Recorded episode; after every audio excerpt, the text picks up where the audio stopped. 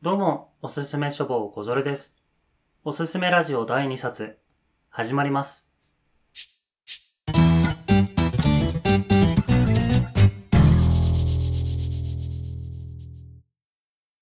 さあ、始まりました。おすすめラジオ。こちらは毎回様々なゲストに来ていただいて、その方のおすすめの一冊を紹介してもらおうという番組になっております。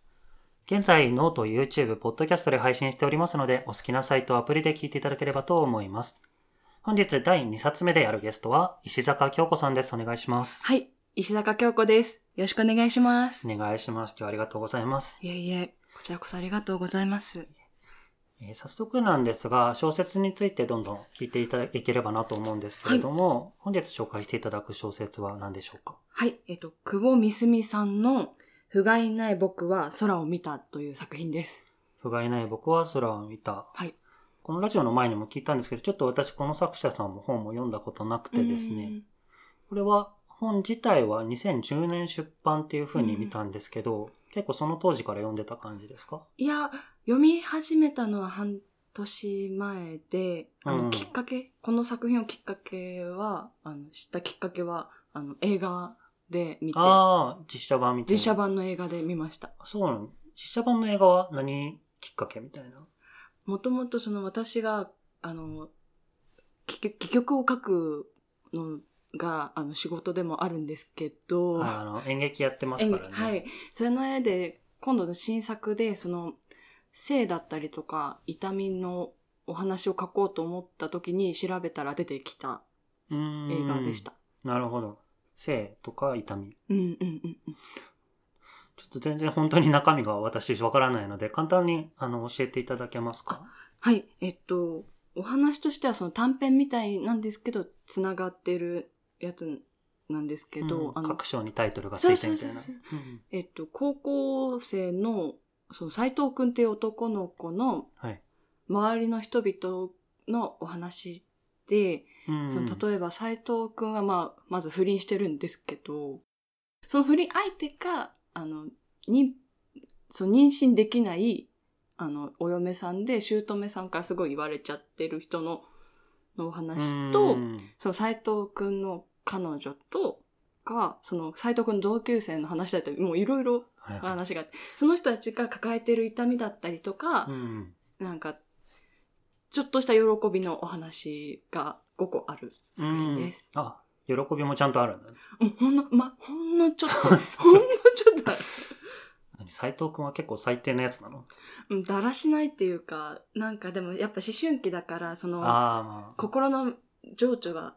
とか最初はその相手その主婦の方に対してもなんかただのその欲を満たす関係だったけど、うんだんだん好きになっちゃって恋愛関係になっちゃって、結局その彼女とかも振ったりとかしちゃうんですけどなんかそのそれぞれがもう情緒が乱れて乱れてみたいな感じうんうでそれは描いてるあーなるほどんねで。すけど。全体的に主人公の斎藤くんが出てくる感じなのそそれとももう完全に出てくるの出てこないの分かれてるのまあ、分かれてますね。うん最初の話は出てきて、でだん名前だけは出てくるけど、もう全部の作品出てくるけど、あーまあ友達とかだからそうそうそう。けど、全部には出てこない。そうなの最初と最後ぐらい。うーん出てくそれで最終的には最終的にはって言うとあれだけどうん斎、藤くんの成長譚みたいにはなるのかなほんのちょっとだけ成長しますね、彼は。じゃあどっちかっていうとやっぱりその成長とかなんかハッピーな部分よりかはその痛みみたいな方にフうんォーカスが当たってる話そなんうですねで、すね、おのおの痛みにうんの話ですね。なんか、うん好きなキャラクターとかっていたりしますあ私、それこそその、斎藤くんの彼女が、はいすごい好きっていうか、共感共感してな共い感 というか、うん辛いよねってなる。ああ、なるほどね。一番、その、読んで、この作品の中で一番、あーかな、悲しいよねってなる。うん、多分、まあ、世代も、年も近い、まあ、高校生と25だから、ちょ違くはないけ、近くはないけど、でもちょっとわかるかな。まあでも、そうだよね。ちょなんというか、石坂京子的に、うあのん、経験したことがあるのって、女子高生はあってもさ、そうそうそうそうです。な誰かの奥さんで不倫した経験とかはないわけだし。主婦だったりとかもないから、うん。そうです、確かに。そうなるとやっぱり感情移入はそこにしやすいのかうーん。実際なんか今聞いた話って本当に不倫したところぐらいしかちゃんと聞けてない から、もう単純に彼女かわいそうすぎるでしょっていうお話になってるじゃないでもその彼女もなんか、その、斎藤くんと付き合う、うん。好きだから付き合うけど、なんか、最初はそのやっぱ欲を満たしたいだけみたいな感じ。あ、その彼女自身も。そう性欲だったりとか、うんその付き合ってることで満足感みたいな、でも途中でその斉藤くんがその主婦の方を好きになり始めちゃったから振られるんですよねはいはいフはラい。あイそこまで行くんだ。そうそこまで行って、その一個の短編でその彼女の話が丸々あるんですけど、うんそこででも本当はすごい好きな斉藤くんとつながりたいけど謎にそのあのお年上のお兄さんかその女子高生あの彼女のお兄ちゃんの同級生とその、まあ、性欲を満たす関係になっちゃって。でうんその結局その私は満たしたかっただけなんだなみたいなさその絶望じゃないけど彼女自身がああ、なるほそどう。そう斎藤くんがいなくなったことでできた穴が、そうそことの関係だけで埋まっちゃったんだ、自分的に。そうそうでもやっぱり本当に大好きなのは斎藤君っていうあー結。局ね 結局ねっていう。その性欲を満たした相手もやっぱ斎藤君全部斎藤君みたいなうんなってて。で彼女自身もすごいなんか家族とかに問題がありあってうん。その救いが多分斎藤くんにしかないかったから、なおさらなんか、こう、ちょっと壊れるじゃないんですけど、うん。の年上の男性にも手出しちゃったりとかするし、うん。けどやっぱり、格は斎藤くんみたいな、なんかうんや、でも結局その、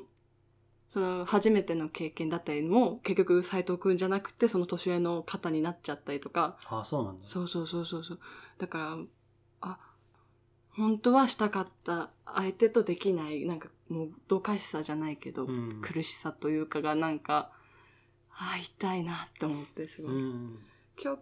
まあ、私はそういう経験実際してないですけど、なんか、あ、そのもどかしさっていうか苦しさはなんとなくわかるうんっ。て、すごい、一番好きな読んじゃう短編ではありますね。この中で。うんああ、もうその本読む中でそこだけ読むみたいなことが。うーんええなんか多分次のその自分が書こうと思っている作品に一番近いかもしれない。その感覚的に近いから読んじゃうかもしれないのはあるけうんうどん。痛みの種類じゃないけど、あそそうのです苦しさの感じが、はい。それ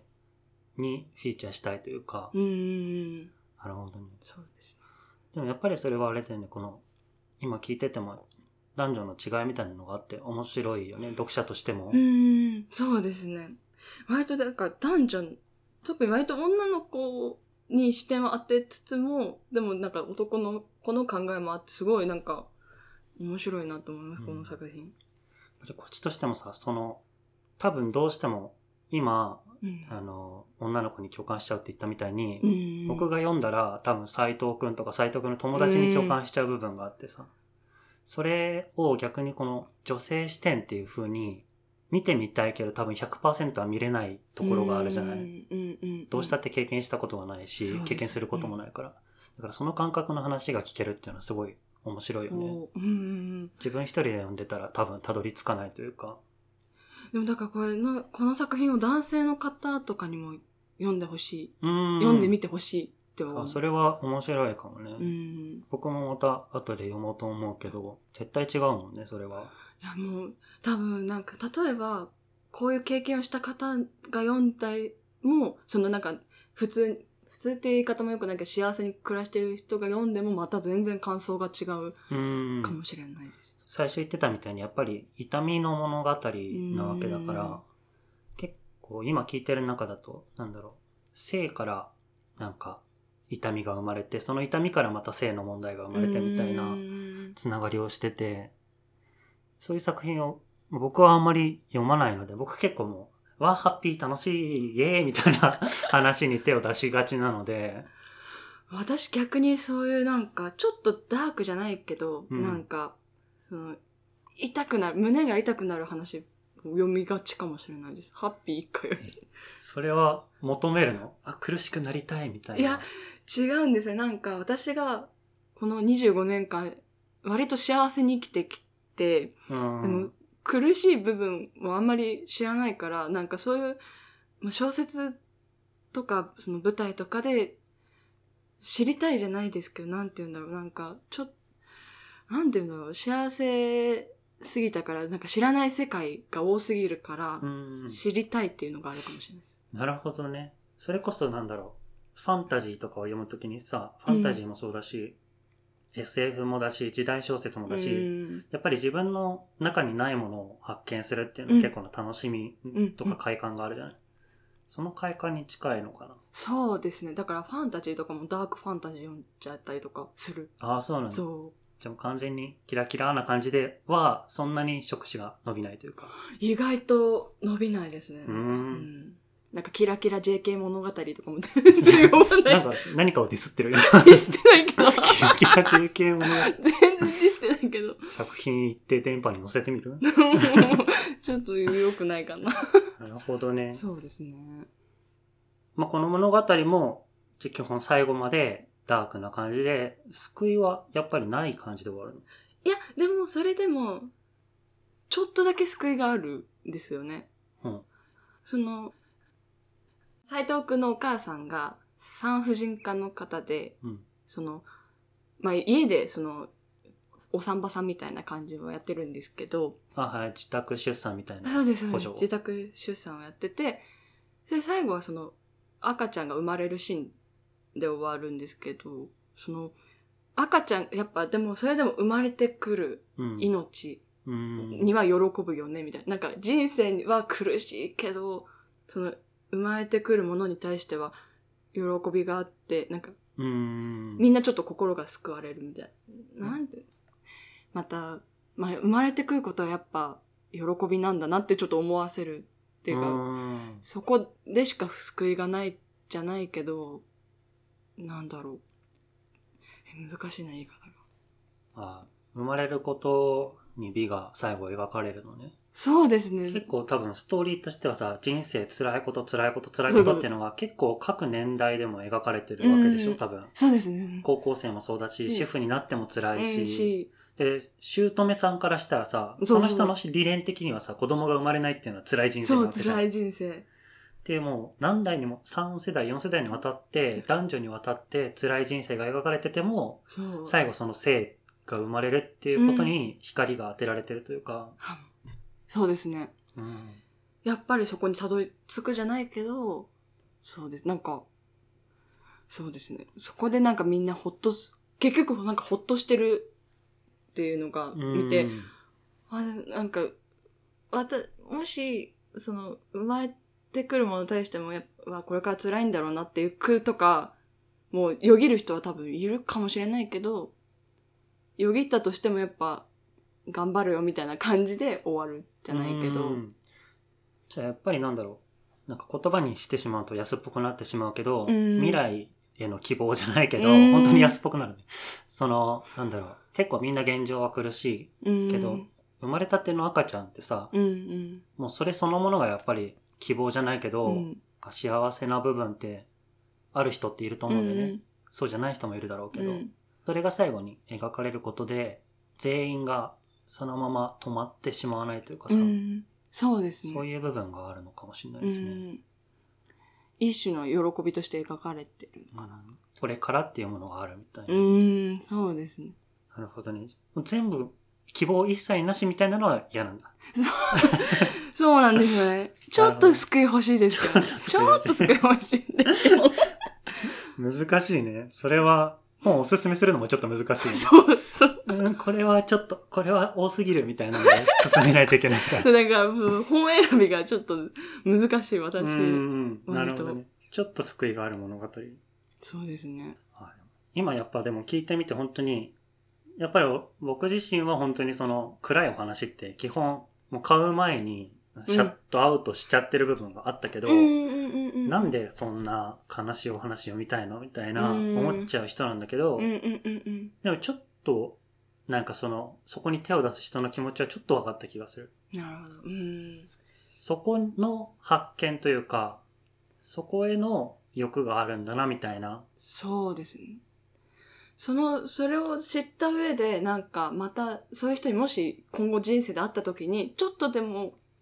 相談に乗ってあげるっていうか話を聞いた時に、何か言えるんじゃないかなっていうのは思うんですよね。もう結構自分のプラスのた、プラスのためじゃないけど、プラスにしてるんだ、ちゃんと。うーん。そうですね。すごいね。それは、すごいね。確かにでも本当に、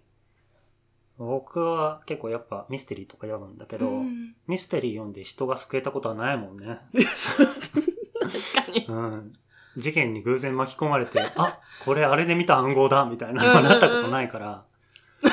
そだうですね。ね。それはでも、そういう物語を見るからこその、なんだろう、プラスなのかもしれないですね。そうですね。なんかだからそういう作品を書く方とかは、そういう意味を込めてるのかなって若干お思ったりしますけどね。そうだよね。込めてても、まあ込めてなくてまあも、それが受け取れたっていうところがね、一番大事なポイントだもんね。うん。結局作者の、作者がどう描きたいかって大事だけど、そうですね。誰がどう受け取るかっていうのはまた自由だから。うんうんうん。ちなみになんか、今回おすすめとして今回持ってきてもらったじゃないですか。はい。こういう人にいいんじゃないとか、あったりしますまあ、まずは、今現状ちょっと苦しい人とかに読んでほしいかもし追い打ちみたいな。追いれ ない。え、でも私意外と追い打ちかけられた方が、あ、こう、頑張るかみたいな、なるタイプだから、あー。なるほどね。落ち込んでる時は、むしろもう、そこまで行きたいみたいな。逆にハッピーなの読むと私は、さそううんってなっちゃう、なんか。差を感じるという差か。を感じちう。ゃうから、うん。とかやっぱさっきも言ったように男性の方にちょっと読んでみたい欲しいかもしれあなあ、男性の方の感想を聞いてみいたい聞いてみたいでですね、うん。なんか今自分が女性だからその女性のだけのなんか感想になっちゃうけどうんまあね、そこはどうしても避けられない部分避けじられないゃではあるもんね、うんこうやって生きてくると。そうなんですよそうそうなるほどね。じゃあ苦しんでる男性に。 苦しいね 苦しんでる女性にも読んでほしいけどね そういう人たちに読んでいただければとぜひ読んでほしい作品ですね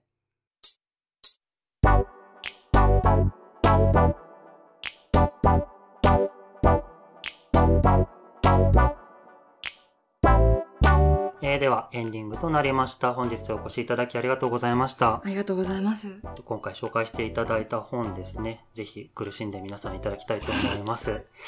で、えーこちらから、あの、リスナーの方にお知らせなんですけれども、まあ、本日のラジオ楽しかったとか、今回の聞いて読みたいなとか思ったっていう方は、YouTube、ノート、ポッドキャストそれぞれ、いいねとかお気に入り登録みたいなボタンありますので、ぜひ押していただきましたら、あの、次回以降も励みになります。でそれから、この本も読んだよとか、今回の場合だと映画でもいいですね。何か何感想ありりましたらコメント欄の方にしていただけると嬉しいです。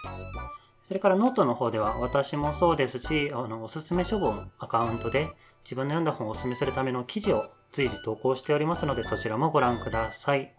えそれから最後大事なお知らせとして、えーこのラジオ毎回ゲストの方に来てうん好きな小説をおすすめしていただいているんですが、あの参加したいという方いましたうんうんうら、ぜひぜひあのメールの方を送っていただければですね、あの参加できる形になっておりますので、えお願いしたいと思います。メールアドレスはおそらく各媒体書いてあるかと思いますが、口頭でもお伝えします。す、え、べ、て小文字で info info アットマーク wosusume.com をすすめ .com となっております。ぜひぜひご参加のメールよろしくお願いいたします。えでは最後もう一度、えー今日のゲストであります石田小京子さんありがとうございました。ありがとうございました